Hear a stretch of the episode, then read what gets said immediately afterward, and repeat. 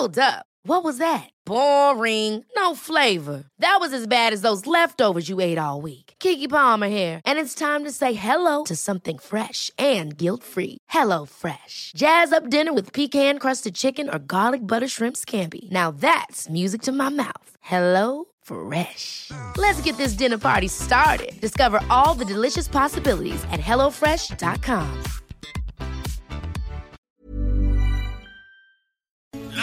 noticias. ¿Qué tal? ¿Cómo le va? Buenas tardes. Estás a punto de escuchar Yo soy Javier Alatorre. las noticias con Javier Alatorre. La vamos a pasar muy bien. Comenzamos. Eres una mala costumbre. Siempre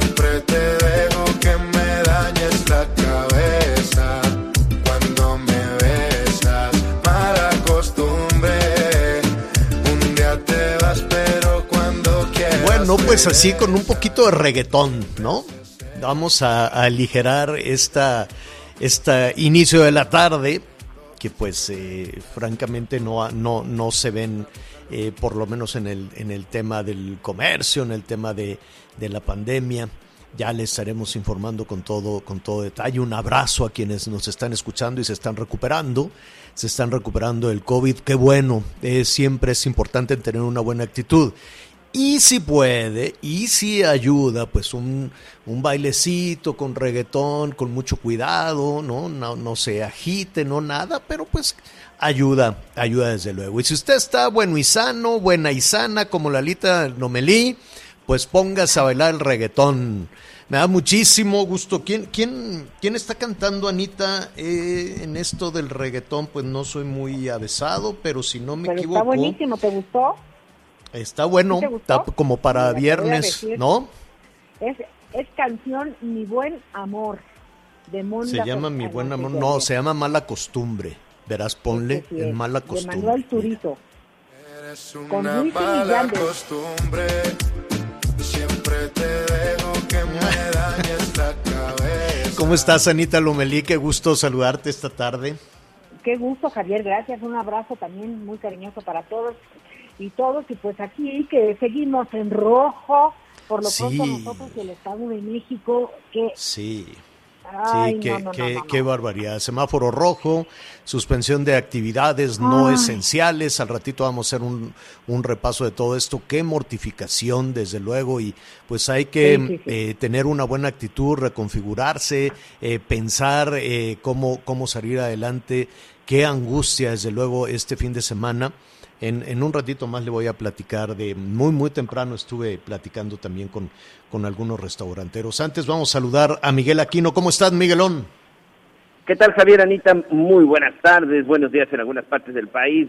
Me da mucho gusto saludarlo. Gracias a todos nuestros amigos que nos hacen el favor pues de sintonizarnos a esta hora con toda la información. Pues viernes, ya así de rápido, señor, pues se nos fue pues prácticamente la primera semana de enero y pareciera que no se detiene en ningún momento la información. Atención para nuestros amigos de la Ciudad de México y del Estado de México, porque pues ya lo dicen ustedes, segui- seguiremos en semáforo rojo. ¿Qué implica?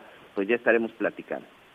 Sí, vamos a, vamos a retomar todo esto de, de la suspensión de, de actividades y vamos a platicar también con, con algunos eh, empresarios. Fíjese que muy temprano, muy, muy temprano, eran, que será como las siete y cacho de la mañana, pues estuve platicando con eh, eh, algunos de estos empresarios muy preocupados. Dice, se me hace que la Claudia Sheinbaum y el Alfredo del Mazo nos van a recetar la misma y, ellos pues tienen argumentaciones, dicen nosotros hemos hecho inversiones, eh, se modificó el aforo, ya no es negocio evidentemente con ese aforo de 30% de comida para llevar, eh, porque también hay muchas personas que ya ven con mucho recelo la comida para llevar, ¿no? Ya ven con recelo incluso a estas empresas. Primero te entregan todo batido, si pides que te lleven algo, te lo entregan de cabeza con las motitos esas. Ya me imagino las mochilitas son, no, Un- una, Unos una cosa, No, pero- una cosa muy complicada. La tienen que lavar porque se les voltea la sopa, el esto. Te entregan sí- todo revuelto. ¿Eh?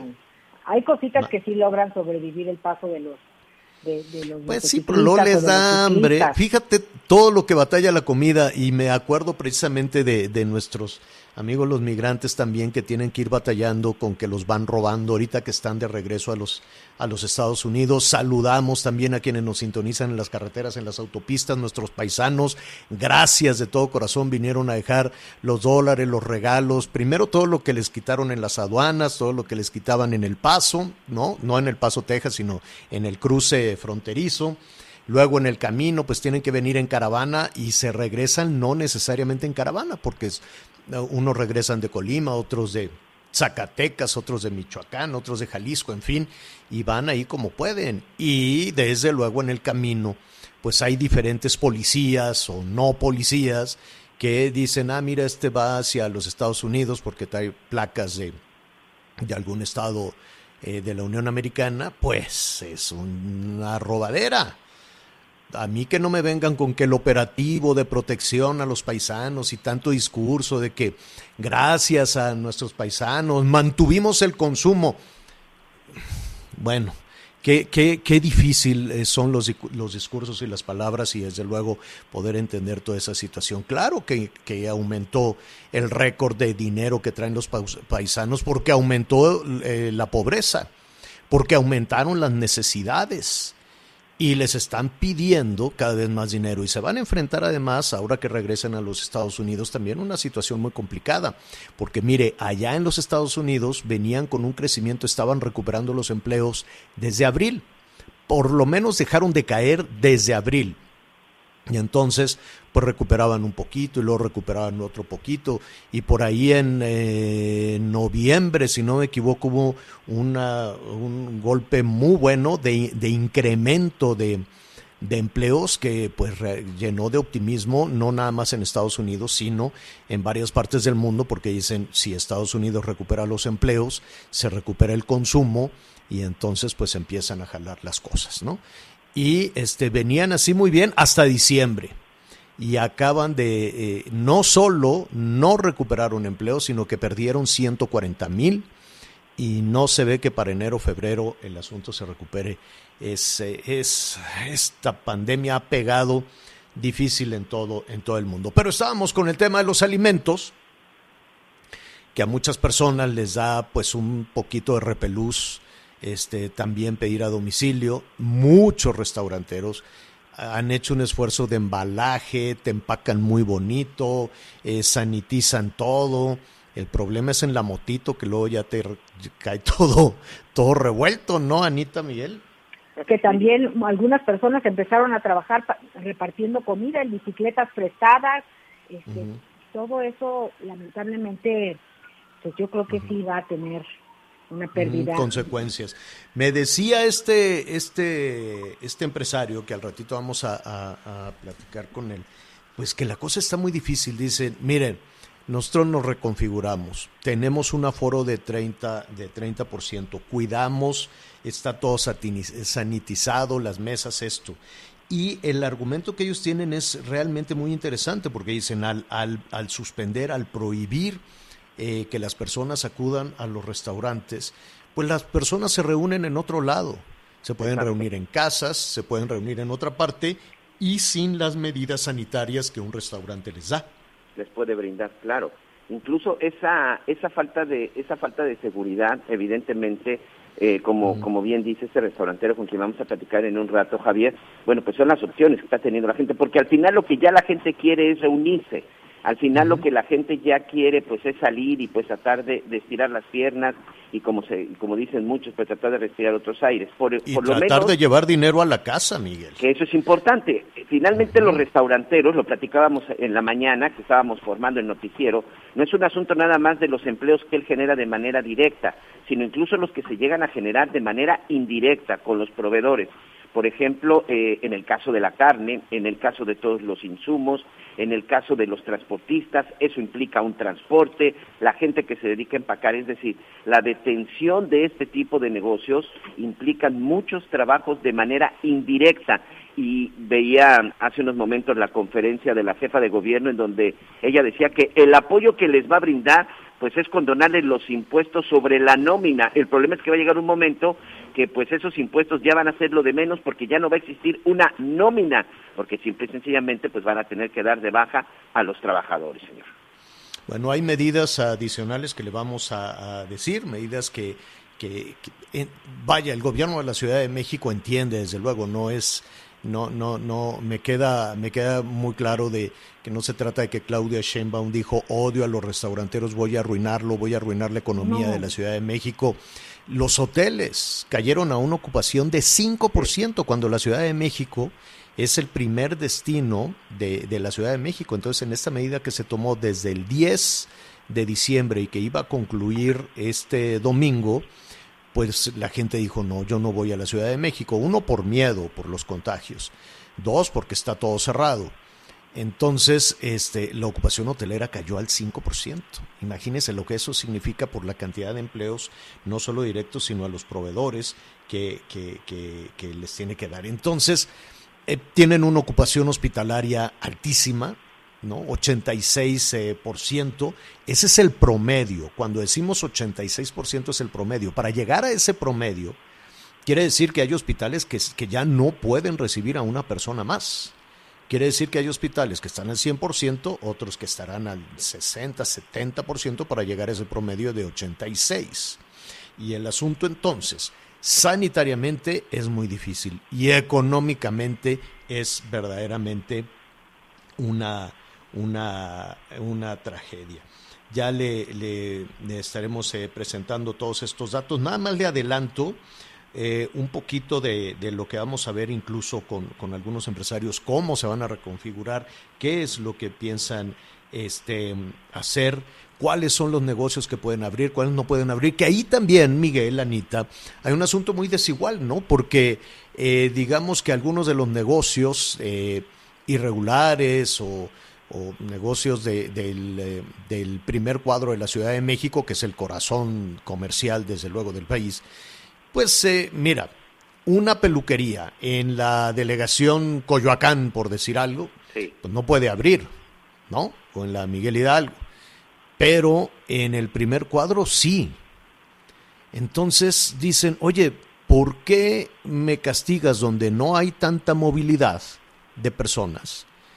Y sí permites el comercio en donde se concentra una gran movilidad de personas.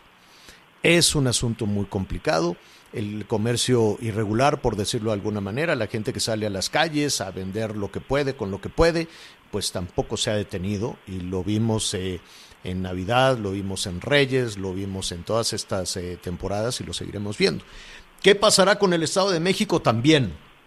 Ellos también se van a, ¿cómo se llama? A semáforo rojo, van a, seguir, van a seguir en semáforo rojo, lo acaba de subir a sus redes sociales también Alfredo del Mazo, y, ahí también vienen grandes discusiones, porque hay eh, eh, municipios del Estado de México, algunos colindan con la Ciudad de México, otros no.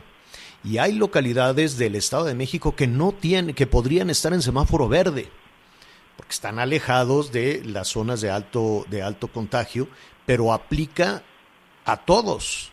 Entonces, algunos eh, eh, municipios, por ejemplo, em, que, que, pueden estar en colindancia, eh, Ciudad de México o Estado de México con Hidalgo, eh, o con Morelos, pues no, es cosa de cruzar la calle y en unos están en rojo y en otros no. Oye Javier, y atención, porque Puebla hoy también podría cambiar las cosas. Eh, hace cuestión de unos minutos, eh, Miguel Barbosa, el gobernador, textualmente leo su Twitter, dice, hoy ha sido el peor día que tenemos registrado en esta segunda etapa de rebrote de la pandemia. Tenemos que seguir actuando en favor de la salud y el bienestar de las y los poblanos. Alrededor de las 13 horas daremos a conocer las acciones para los próximos días. Puebla, un estado que tiene vecindad, por supuesto, con la zona del Estado de México. Bueno, pues atención a nuestros amigos de Puebla, de Morelos. En Morelos también se fueron a semáforo rojo, no sé si ya lo modificaron o van a ir en sintonía con, con, la, con la Ciudad de México, con el Estado de México. Qué trastorno, qué eh, complicación, desde luego, para las cuestiones de, de salud. Eh, todo está enfocado a la vacuna, toda la discusión tiene que ver con la vacuna. Esperemos, porque desde luego tener un respiro, esperemos tener alguna solución a todo esto. Sí, hablar de la vacuna, eh, pues sí, sí, por supuesto que es una esperanza y por supuesto entiendo que se están haciendo eh, muchos esfuerzos para que lleguen dosis, ¿no?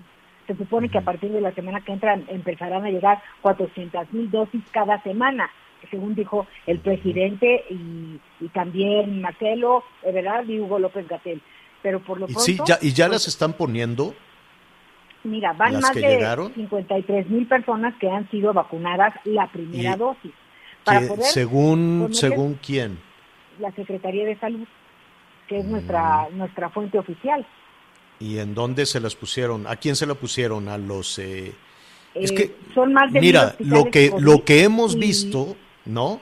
Ahora sí que ver para creer, escuchar también, ¿no?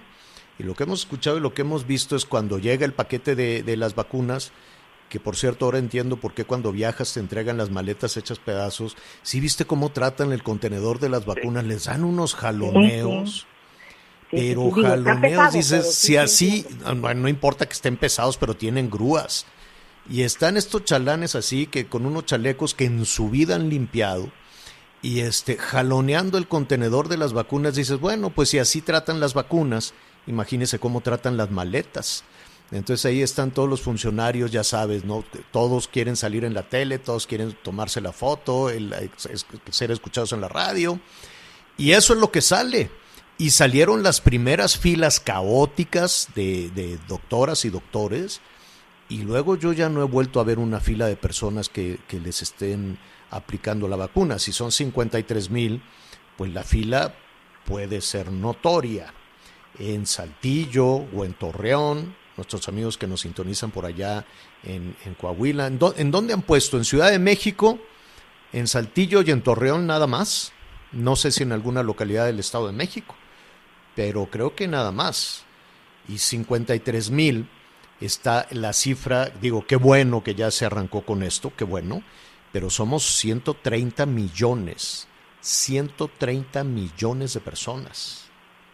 Si es que vamos tomándolo con calma, ¿no? Y sabes que, y sabes que este Javier Anita, hay otra situación también muy complicada. Yo he platicado con algunos amigos, con algunos familiares que están en Estados Unidos, algunos que están de manera legal, otros que están de, eh, eh, de migrantes, porque bueno, muchos de ellos incluso se tuvieron que ir este eh, el año que terminó por cuestión de empleo. Allá también tienen un grave problema nuestros nuestros amigos migrantes. ¿eh? Si ellos, los que se están encargando de, de llenar eh, pues las arcas o de mandar dinero aquí a México para que la gente tenga que comer, a los inmigrantes no los están vacunando. Hay una polémica, por ejemplo, en Nebraska, en donde incluso la cónsul de México en Nebraska, pues ya mandó una carta diciendo pues que no los hagan a un lado. Es el caso específico en una en un lugar en donde trabajan con carne, en donde solo están aplicándoles la vacuna evidentemente pues a la gente legal, a la, A la gente que tiene la residencia o a los americanos por nacimiento, pero a los migrantes nos están haciendo a un lado, los están haciendo a un lado en la Unión Americana. Y aquí digo que sí puede venirse un grave problema, porque seguramente muchos de ellos pues terminarán cruzando a México pues en busca de la vacuna si allá no se las aplican. Creo que ahí es en donde deberíamos de mandar cartas y donde deberíamos de hacer Unidos. extrañamientos, ¿no? Primero van a conseguirla en una farmacia de Estados Unidos a 5 dólares antes que, que piensen venir a México y ponérsela. Porque aquí, imagínate, a las personas mayores, primero, y hoy lo dijo el presidente, primero se las van a poner a las personas que vivan en comunidades lejanas. No van a empezar en las ciudades. Entonces, de aquí a que llegan a esas comunidades y vacunan, digo, yo la verdad veo pues muy complicado el proceso de vacunación. Mm. Sí, Pero, si ya eso es, un programa, ya Ah, existe sí. un programa de vacunación, porque todos Pero a ver, nuestros amigos que nos pandemia, están Está el sintonizando, plan, el plan de vacunación. eh, pero a ver, es un plan. Todos los estados, eh, con, hoy vamos a platicar, por cierto, con las autoridades de, de Chiapas para ver cómo, si van a tener o no un regreso presencial, este, y si es así, cómo le van a hacer eh, en la cuestión de- del semáforo verde. Pero en todas las entidades donde hemos hablado, este, los eh, muchos de los gobernadores dicen, oye, pues yo puedo hacer por aquí mi vaquita, buscar unos recursos, buscar un dinero y comprar las vacunas. Pero es algo que este, desde el principio se quiso concentrar en la Ciudad de México y que las decisiones se tomaran desde la Ciudad de México. Y, y yo entiendo la buena fe, yo entiendo que, que es para tener control, espero que no sea para, para, para darle un matiz político a todo esto, espero de todo, de todo corazón. Pero este la Ciudad de México está muy lejos en muchos sentidos. Está muy lejos de la logística, de las necesidades, de lo que está pasando en Baja California, en Sonora, en Nuevo León, en Jalisco, en, en, en, Campeche, en Querétaro, en Guanajuato, en, todo, en toda la entidad donde dicen, si no se ponen de acuerdo en la Ciudad de México, si 53 mil, Anita, Miguel, no alcanza ni siquiera para, ni siquiera para los, para los doctores. en hospitales COVID. Entonces, vamos despacito, vamos despacito con las expectativas, vamos a cuidarnos, vamos a cuidar el empleo, vamos a reconfigurar todo esto, vamos a buscar cómo le podemos hacer. Hoy, atención, nuestros amigos de Puebla, de Morelos, de Ciudad de México de, y del Estado de México, el Estado de México, desde luego, con esta complicación que dicen, bueno, pues si yo estoy tan alejado de todo este foco de, de, de contagios, ¿por qué tengo que cerrar? Y cierran, ¿no? Esa, esa es una complicación. Sí, Anita, dime. Y agregar a estos estados que mencionaste del Estado de México también Hidalgo, Guanajuato, Nuevo León, Baja California, Morelos y Querétaro, que están también eh, rebasadas los hospitales. Están llegando a una ocupación este, pues casi de más superior al 80%. Sí, es el, eh, y también decía Alfredo del Mazo hace unos momentos, eh, ya estamos uh, ya en una situación prácticamente insostenible, con un, un 30% arriba del récord de contagios que ya tenían. Bueno, eh, rápidamente, antes de, de, hacer una pausa, hoy vamos a, a tocar muchísimos temas ayer. Ayer, eh, cambiando definitivamente de, de, tono. Vamos a ver lo que está pasando allá en los Estados Unidos, donde cada vez son más voces que, que quieren destituir al eh, presidente Trump. Yo veo que eso será prácticamente imposible, será un asunto muy difícil, incluso por eh, el tiempo, ¿no? Le restan dos semanas, menos de dos semanas a la administración del presidente Trump. Sin embargo, dos semanas, una semana o dos días, este, con el poder que tiene el eh, presidente de los Estados Unidos, podría suceder cualquier cosa.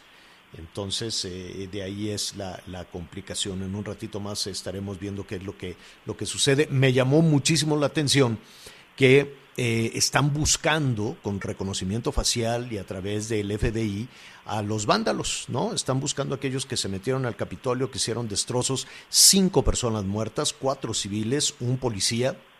El policía falleció por eh, las heridas que le provocó, le dicen bomba de tubo, y efectivamente eso, eso es, ¿no? Es una bomba, no, no quiero yo decir casera porque es letal, pero la hacen con un tubo, lo rellenan con, con explosivo y, este, y costó la vida de, de este policía. Son cinco personas muertas y allá no se andan con el, ¿cómo le dicen aquí para no detener a, a, a los vándalos? El, el costo político, Ah, ¿no? Allá no se andan con el costo político de, de, de, las casetas. Imagínate que alguien bloqueara una caseta de peaje en alguna autopista de los Estados Unidos y dijera, me voy a llevar el dinero y yo aquí manejo la, la pluma. No, hombre, ¿no? O, porque es un asunto de seguridad nacional, evidentemente. O imagínate que alguien bloqueara el aeropuerto de Washington Vamos a marchar todos para bloquear el aeropuerto de Washington, el movimiento Abraham Lincoln, este, no sé qué, ¿no? Allá no se andan con, con, con, con que con que no, no, no se puede. Vamos a ir a un corte, pero después le digo, los pueden meter a la cárcel por muchos, muchos años y están dispuestos a hacerlos. No como aquí que a las dos horas ya cualquier vándalo está en libertad. Vamos a una pausa y volvemos. Sigue con nosotros. Volvemos con más noticias. Antes que los demás. Todavía hay más información. Continuamos. Las noticias en resumen. En Michoacán, un grupo armado ingresó a un restaurante y disparó en contra de los asistentes. Dos personas murieron y tres resultaron heridas. Los atacantes huyeron del lugar. Un sujeto que viajaba a bordo de una camioneta en calles de Guadalupe, Nuevo León, fue asesinado. La víctima fue identificada como Juan Orlando Becoviedo. Había estado detenido en el Cerezo por el delito de homicidio.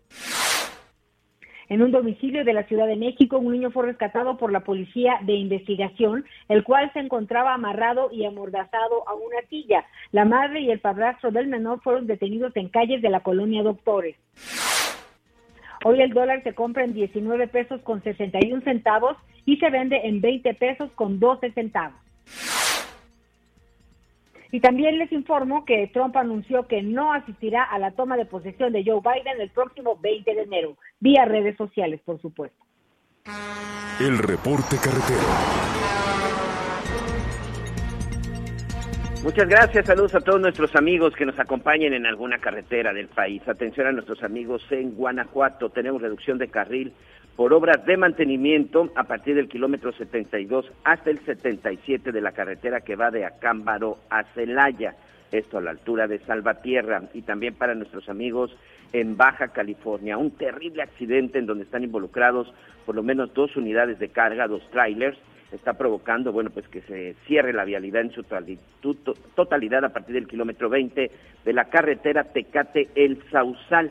La ruta alternativa en este momento es la carretera federal Tijuana-Tecate. Y por último, a nuestros amigos en el Estado de México, ya está liberada la circulación en el kilómetro 128 después de un accidente en, el, en la zona de la México-Querétaro, esto en dirección a la capital del país.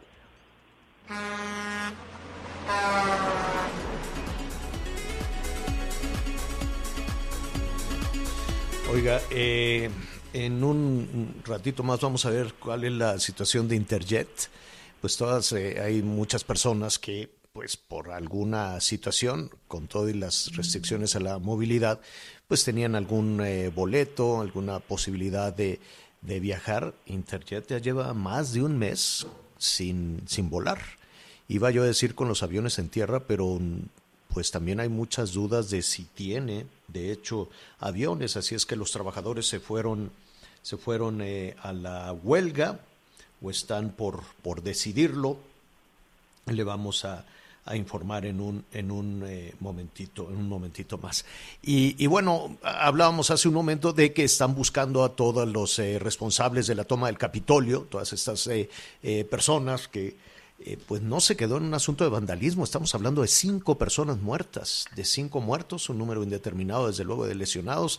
Hasta el día de ayer eran aproximadamente 60 eh, las personas detenidas. El FBI está ofreciendo ya una recompensa. Eh, son 50 mil dólares, si no me, si no me equivoco. Se lo diremos después con toda, con toda precisión para dar con los responsables desde, desde luego de la muerte de un policía. Son cuatro civiles, un policía en esta, en esta, en esta situación. Son 50 mil dólares de recompensa. Y decíamos que independientemente de si es o no eh, se tiene un costo político, pues sí hay una gran diferencia, ¿no? Aquí en México nos imaginábamos que eh, eh, después de la toma del Capitolio y después de que de la recuperación de las instalaciones y de que se continuara con el proceso de certificación del triunfo de Joe Biden, pues todas las personas que participaron en esta situación se iban a casa y ya como sucede en México, ¿no? Que no hay, que no hay mayor eh, daño, mayor afectación. Pues no, allá sí les están fincando responsabilidades muy, muy, muy serias que podrían tener a estas personas en la cárcel por varias, varias décadas. Y decíamos, imagínese usted que eh, estos seguidores de Trump dijeron, bueno, vamos a tomar los accesos, eh, vamos a tomar el aeropuerto, vamos a tomar las casetas de entrada, pues eso iba a ser verdaderamente una eh, situación de impunidad, como está sucediendo justo ahora, justo en este eh, momento, la caseta de Palo Blanco en Chilpancingo, ahí están de nueva cuenta los, los normalistas, y le describo rápidamente la imagen porque son los encapuchados, pero también están ahí recargados en sus armas los de la Guardia Nacional, luego hay otro tipo de policía, dice policía estatal, hay otra policía que no se puede identificar porque ya ve que son uniformes diferentes y eh, que puede ser la municipal y nada, ¿no? Están las casetas tomadas, ahí todo este con una impunidad total. Bueno, ya lo, ya lo estaremos retomando. Le eh, informamos que ayer en la noche hubo un acontecimiento lamentable, eh, otro eh, ataque en un velorio, en unos funerales en Celaya. Em, una eh, situación que, bueno, pues eh, preguntaremos desde luego a la autoridad qué fue lo que se dio, que está que cómo ha evolucionado toda esta situación. La investigación nos da, como siempre, mucho gusto saludar a Sofía Wett. Ella es la secretaria ejecutiva del Sistema Estatal de Seguridad Pública en Guanajuato. Secretaria, ¿cómo estás? Buenas tardes. Hola, ¿qué tal, Javier? Muy buenas tardes. Un saludo a ti y al auditorio. Lamentable esta situación que ya poco a poco eh, Guanajuato iba superando todo este clima de violencia que eh, eh, desde ya algún tiempo y básicamente el año pasado les había golpeado, pero con un, golpe importante que se dio al marro, todos esperábamos y suponíamos en la región que el asunto podría avanzar. ¿Qué fue lo, que sucedió, secretaria? Eh, particularmente sobre el evento de, anoche, ese desafortunado evento en Celaya, lo que podría yo comentar es información preliminar, dado que es la, propia Fiscalía General del Estado quien pudiera dar los datos de manera más puntual y certera. La primera información con la que nosotros contamos, insisto, datos preliminares, es que en, eh, este multihomicidio de nueve masculinos ocurre cuando se estaba realizando un velorio al exterior de, una casa, digamos prácticamente en la zona de la cochera. Eh, la persona que estaba siendo velada, eh, al parecer, de acuerdo a los datos iniciales con los que se cuenta, habría sido víctima de homicidio algunos días antes. Entonces, probablemente alguna de las líneas de investigación de la Fiscalía podrían relacionarse con estructuras delictivas, eh, estructuras delictivas que, como bien lo mencionaba Javier, pues eh, es el gran reto de Guanajuato porque eh, mientras se detienen a diario una gran cantidad de personas, siguen llegando también a diario una gran cantidad de personas provenientes de otros estados. Entonces, eh, pues es un reto complejo para la autoridad municipal, estatal y federal, evidentemente, el poder contener la expansión de organizaciones criminales. Y aquí yo quiero citar particularmente un ejemplo. En los últimos cinco meses, prácticamente en Guanajuato, con un operativo coordinado, pues se han sacado de circulación más de 700 armas y 25 mil cartuchos, en lo que podríamos considerar un reto nacional eh, la capacidad de fuego que le da a los criminales el acceder a armas de fuego que eh, pues generan ese tipo de eventos como el que ya mencionamos, un, un grupo de personas armadas que sin distinción dispara eh, ante un grupo de hombres que estaban en este velorio, como ya se mencionaba.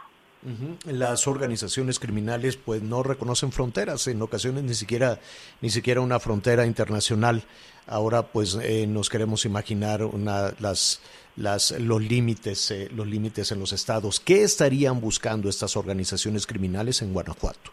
Lo que nosotros estamos detectando es que existe desafortunadamente una lucha en un primer momento, como lo hemos venido platicando, pues por el control de, de hidrocarburos eh, esta actividad, aunque si bien se, han se, siguen inhabilitando tomas por parte de la autoridad federal, eh, sigue vigente, pero también hay otra vertiente que es el narcomenudeo. El narcomenudeo, la venta de droga en donde los criminales buscan eh, apropiarse de un territorio para hacer exclusiva la, la venta y que, pues a diferencia de otros sectores, pues la competencia buscan eliminarla, dicho con mucha crudeza, a través del homicidio y de la capacidad de fuego que puedan tener. Esta ha sido la tónica de las últimas eh, de los últimos meses en Celaya, que como bien lo mencionaba Javier, eh, hemos venido avanzando mucho. De hecho, el mes de diciembre es el mes que con menos homicidios hemos cerrado. Eh, incluso en el caso de Celaya, disminución importante y muy significativa de robo de vehículos eh, en cada uno de los rubros, disminución de, delitos eh, como roba, casa, habitación en un 30% a nivel estatal. En muchos hemos avanzado, sin embargo, eh, el reto para todos, no únicamente para Guanajuato, sino yo me atrevería a decir para el país completo, es combatir y disminuir la violencia con la que estos grupos están actuando, porque esta posibilidad de acceder a armas de fuego es la que justamente genera las noticias. Hoy Guanajuato, hoy Celaya, pero el día de mañana Michoacán, el día de pasado mañana otro estado de la República, que, que ocurren este tipo de eventos. ¿Por qué? Mm. Pues porque las estructuras criminales, por ejemplo Jalisco, pues no deja de tener dinero para seguir reclutando. eh, quien pertenezca a sus filas. Eh, en el caso de golpe de timón, para que se den una idea, fueron más de 2.700 detenidos y en el caso de Guanajuato seguro estaríamos hablando que en los últimos cinco meses son mil personas detenidas. Entonces tenemos por un lado una autoridad que detiene y detiene y detiene y detiene y presenta la justicia, pero también tenemos estructuras criminales que busca reclutar y reclutar y reclutar porque tiene el dinero y la capacidad de fuego para hacerlo, que creo que ese es uno de los aspectos más sensibles. Y esa es una situación que desde luego se tiene que, que avanzar de manera coordinada con la federación, que, que de hecho em, una de las eh, eh, primeras estrategias, Sofía, que planteaba el, el, presidente López Obrador era arrebatarle al crimen organizado la posibilidad de reclutar jóvenes. Sin embargo, pues eh, ahí sí tiene que, que, y hay programas sociales que se han dirigido en ese sentido, pero pues eh, vemos al tiempo que, que hace falta más todavía, ¿no? Desafortunadamente, Javier, son muchos los jóvenes, eh, jóvenes eh, que son reclutados. Nosotros lo vemos aquí tanto en el tema de los fallecidos, de las víctimas, pero también de los detenidos, pero ¿Eran, eran todas... jóvenes, muy jóvenes las, las víctimas? No, en este caso de diversas edades, algunos de ellos ya incluso mayores. Eh, pero en términos generales eh, hablamos que, que el, el, mayor segmento, sector de la sociedad que es asesinado son, son jóvenes masculinos, también uh -huh. mujeres, eh, uh -huh. que pues tienen un carácter de reemplazables para el crimen organizado. Eh, es decir, detienen a uno, los matan y ya están buscando otro más. Sofía Wet, la titular del Sistema Estatal de Seguridad Pública de Guanajuato. Muchísimas gracias. Al contrario, Javier, y tengan la certeza de que vamos a seguir trabajando y que eh, el compromiso del gobernador es darle justamente la vuelta a la violencia en Guanajuato, como ya se han venido dando buenos resultados. Gracias, Sofía. Buenas tardes. Saludos y feliz año. Gracias, igualmente. Igualmente saludamos allá a todos nuestros amigos que nos sintonizan en diferentes localidades de eh, Guanajuato. Bueno, eh, vamos rápidamente a hacer una pausa, vamos a un corte. Y bueno, hay muchas personas que dependen de la actividad de un restaurante que a partir de la próxima semana es probable que ya no puedan regresar a su empleo. Volvemos. Sigue con nosotros. Volvemos con más noticias. Antes que los demás.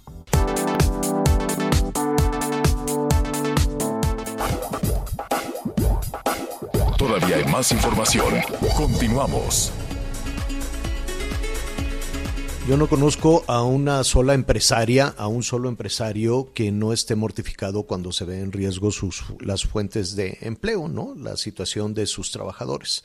Hay muchos que han hecho un esfuerzo enorme, han escalonado el trabajo, dicen, bueno, que unos trabajen unos días, otros otros días. Desafortunadamente, con el anuncio que, que hubo hoy, yo entiendo la crisis en el sistema de salud. Entiendo que el Estado de México está prácticamente rebasado. Puebla ya advirtió hace unos minutos el gobernador que también está en esa situación, así es que a la una es muy probable que anuncien que toman medidas similares a las de la Ciudad de México, Estado de México. Eh, veremos también el caso, el caso de, Morelos, que más eh, eh, Querétaro, Nuevo León, Chihuahua, que mantienen esa situación desde hace muchísimo, ya, ya mucho tiempo, todo diciembre, toda esta temporada, que podía ser un respiro para eh, diferentes negocios, entre otros para la industria restaurantera. ¿Y a qué voy con esto? Que desafortunadamente el próximo lunes, que se pensaba que, la cosa, que las cosas podrían de a poquito, eh, eh, pues no digo normalizarse, pero por lo menos a abrir, a darle la bienvenida a algunos clientes, a algunos comensales, no será así y es probable que muchas eh, personas en una escala de servicios, en una eh, estela, perdón, de servicios muy amplia puedan perder su empleo. Así de fuerte. A partir del lunes eh, probablemente habrá trabajadoras y trabajadores que lleguen al negocio, al restaurante y les digan, hasta aquí llegamos. Pepe Sánchez es eh, un empresario de la industria restaurantera, tiene una cadena muy exitosa que se llama Sonora Grill, junto con otros socios, y me da mucho gusto saludarte. Pepe, ¿cómo estás? Buenas tardes. Javier, ¿cómo estás? Muchísimas gracias por, por la llamada y por tu tiempo. Oye, Pepe, eh, ¿consideras que puede suceder eso, que el próximo lunes algunas trabajadoras y trabajadores se encuentren con su liquidación? Tristemente te puedo decir que es una realidad. La industria restaurantera tuvo un impacto enorme el año pasado y con este nuevo cierre eh, hay una muy alta probabilidad de que no subsistan muchos negocios en la Ciudad de México y el Valle de México. Y, y sí, yo creo que, que mucha gente va a tener que recortar plantillas o cerrar sus negocios. Eh, hay una, siempre estamos eh, pues un poco esperanzados a las fechas y eh, no quisiera yo interpretar las palabras de, de Claudia Sheinbaum, Pepe, pero eh, ella dijo, y lo digo de manera textual, ojalá tuviéramos todas las respuestas respecto a cuándo se va, pues ni siquiera es la palabra normalizar la, la situación lo correcta, sino cuándo se iría, se regresaría al semáforo amarillo, naranja, por ejemplo, ¿no? Dice, ojalá tuviéramos todas las respuestas, hay que ver cómo se mueve la pandemia. Esto es lo que dice, sugiriendo que, que no hay una fecha precisa para la apertura de los negocios no esenciales. Que, que, yo sé que es, es eh, que es muy complicado, pero ayúdame a poner un poquito de cifras en esto. ¿De qué tamaño es el impacto en la economía y en el empleo? Mira, la industria restaurantera en el Valle de México hasta finales de 2019 empleaba cerca de 475 mil gentes solamente en, en Valle de México, en, la ciudad o en la zona metropolitana, eh, con 60 mil negocios abiertos y durante la pandemia se han perdido alrededor del 25% de los negocios, o sea, cerca de 15 mil eh, lugares se han cerrado y por lo tanto y directamente los mismos empleos. Este, este segundo cierre, según la estimación de la Canirac y como empresario, te puedo decir que no va a tener una afectación distinta a la que he tenido durante la primera etapa de la pandemia. Yo estimo que sí podemos perder fácilmente el 40% de, de los negocios y el 40% de los empleos generados en 2019. ¿Qué, ¿Qué sugieren ustedes como empresarios y como empleadores? Nuestra sugerencia es que, que nos convertamos en, industria esencial, uno por el tamaño que tenemos, dos por la cantidad de empleos que generamos directa e indirectamente, y tres porque pues al final del día nuestro objetivo es vender comida preparada, al igual que lo hace un súper, ¿no? Pero con la diferencia que lo preparamos y damos un servicio, pero pero somos industria esencial uno por el tamaño y dos por la necesidad implícita de, de vender comida. Son ustedes un foco de contagio porque pues eh, estuve revisando la lista de los de los eh, eh, negocios esenciales y bueno la, la cuestión de los alimentos ahí está eh, abierta. Hay mercados hay este no sitios bueno hasta los tianguis eh, ¿cuál, ¿Cuál sería la diferencia entre un, tianguis de contacto entre las personas, entre los consumidores y los proveedores y un restaurante?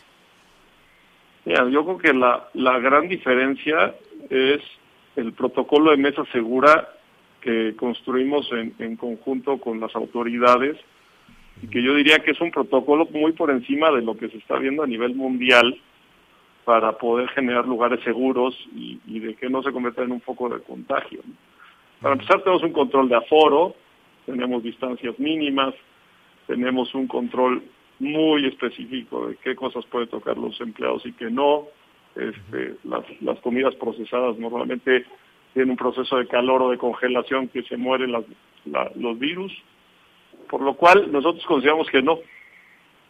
Y consideramos que, que durante el periodo que estuvimos cerrado, la gente no se dejó de reunir, la gente no se dejó de ver, pero sí se reunieron bajo condiciones no controladas. Uh -huh. Y tuvieron uh -huh. mucha gente en lugares cerrados, lo cual uh -huh. genera muchos más contagios que estar en un restaurante. Quedamos, eh, eh, finalmente, Pepe, quedamos en el, en el peor de los escenarios, con eh, un, un, un incremento enorme en los contagios y con una caída brutal en la economía y en el empleo. Yo creo que fue un perder-perder y, y, no, no ha parado. Y creo que la consecuencia de la decisión de cerrarnos la vamos a vivir durante enero y parte de febrero. Pero podemos detener por lo menos la pérdida, la pérdida económica y la pérdida de, empleos, en, donde las familias puedan seguir teniendo su ingreso y puedan mantener su, su sistema familiar. Pepe, eh, te, sugerimos lo siguiente, veremos, eh, eh, hoy es el anuncio que hace Claudia Sheinbaum, que hace Alfredo del Mazo, al ratito, en un minuto más, seguramente se va a sumar Puebla, y así, ¿no? Querétaro, Morelos, en fin, y, una situación que pues resulta muy desalentadora para esta industria que genera tanto, tanto empleo. Si no tienes inconveniente, continuar, continuamos esta charla viendo el efecto que tiene. Ya hemos visto en los pequeños negocios, pero ¿qué va a pasar con las deudas, con los créditos, con las grandes cadenas, con esos grandes, grandes generadores de empleo y continuar esta, esta charla, Pepe? Te agradezco muchísimo la, apertura y con muchísimo gusto seguimos la plática. Gracias, gracias, muchísimas gracias, Pepe. Eh, pues eh, ahí está. Esos son algunos de los efectos. Es cierto, hay que cuidar la salud, hay que cuidarnos y también hay que cuidar este, la economía. ¿Qué van a hacer todas estas personas que a partir de este anuncio ya adivinan que se quedaron sin empleo? Gracias a Pepe Sánchez. Vamos a hacer una pausa y volvemos. Sigue con nosotros. Volvemos con más noticias. Antes que los demás. Todavía hay más información. Continuamos. Bueno, pues ya se fueron a la huelga los trabajadores de Internet, no le alcanzó, Interjet, perdón, no les alcanzó para pues cubrir las quincenas y una, una serie de cosas muy complicadas, una situación muy compleja que ya tienen en Interjet. Le presentaremos en un minutito más algunas de las palabras de, del representante sindical. Estamos ya por este concluir. Qué rápido se nos va, Miguel Anita, la, primer, eh, la primera parte del programa. Rapidísimo, Miguelón, ¿cómo vamos? Nuestros amigos en Puebla, muy pendientes del mensaje, nos dicen, en Tehuacán, Puebla, la gente lamentablemente no entiende, están en el parque como si nada. En el Hospital General ya están al 95% con pacientes de COVID. En el Hospital General de Zona número 15, también en Tehuacán, eh, del Instituto Mexicano de Seguro Social, también, bueno, pues ya hay una saturación lamentablemente pues muchas personas siguen sin entender y no se están cuidando, nos dice la señora Mari en la zona de Tehuacán, en Puebla. Muchas gracias. Lamentablemente el manejo de la pandemia habrá que revisar los tianguis, transporte público, donde simple y sencillamente la sana distancia no existe, nos dice nuestra amiga Carmen en la zona de Querétaro. Muchas gracias también a doña Carmen y nuestros amigos del Estado de México. Eh, deberían de hacer un operativo especial en Ecatepec. Yo no entiendo por qué dejaron de hacer los operativos para controlar la seguridad, porque esta zona es de muchos asaltos, sobre todo la zona que conecta a Indios Verdes en la Ciudad de México. Pero ahora, para obligar a los choferes que no dejen subir a nadie si no traen cubrebocas, todos los días hay gente que sube sin cubrebocas, por eso simple y sencillamente no se para la bueno, aquí me ponen contaminación, es la infección, nos dice nuestra amiga Rosalía, también de la zona de Santa Clara, en Ecatepec, Estado de México, señor. Bueno, pues eh, mire un poquito más, eh, más adelante, qué friazo también en el norte. Saludos a nuestros amigos que nos sintonizan allá en, en Ciudad Juárez, en Chihuahua, aquí en la Ciudad de México. Bajará este fin de semana, va a ser un friazo y está lloviendo de nueva cuenta en el sur sureste y cada vez que empiezan las lluvias por el frente frío, pues la gente se pone muy nerviosa. Vamos a tener todos los detalles de cómo, de cómo pinta este frente frío, nada más con abrigarse y, si hay nevadas, qué bonito. Eh, se hacen unas postales maravillosas, pero con la mortificación de la influenza, del COVID, de todo esto, pues eh, de pronto no se disfruta mucho el frío, pero abríguese y, va a jalar muy bien. Bueno, Estamos ya entonces por eh, concluir. Buen fin eh, de semana quienes nos escuchan a través de del Heraldo del Heraldo Radio. Se nos va rapidísimo esta primera parte. Pero eh, a nuestros amigos en todo el país y allá en los Estados Unidos, siga con nosotros, quédese con nosotros, sintonice las estaciones de Audiorama y continuamos con el programa. El Heraldo Radio, gracias.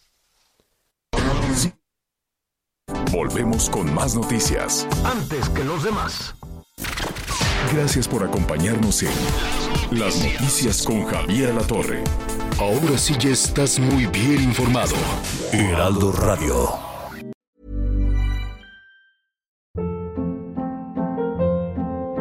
Hold up. What was that? Boring. No flavor. That was as bad as those leftovers you ate all week. Kiki Palmer here, and it's time to say hello to something fresh and guilt-free. Hello Fresh. Jazz up dinner with pecan-crusted chicken or garlic butter shrimp scampi. Now that's music to my mouth. Hello Fresh. Let's get this dinner party started. Discover all the delicious possibilities at hellofresh.com.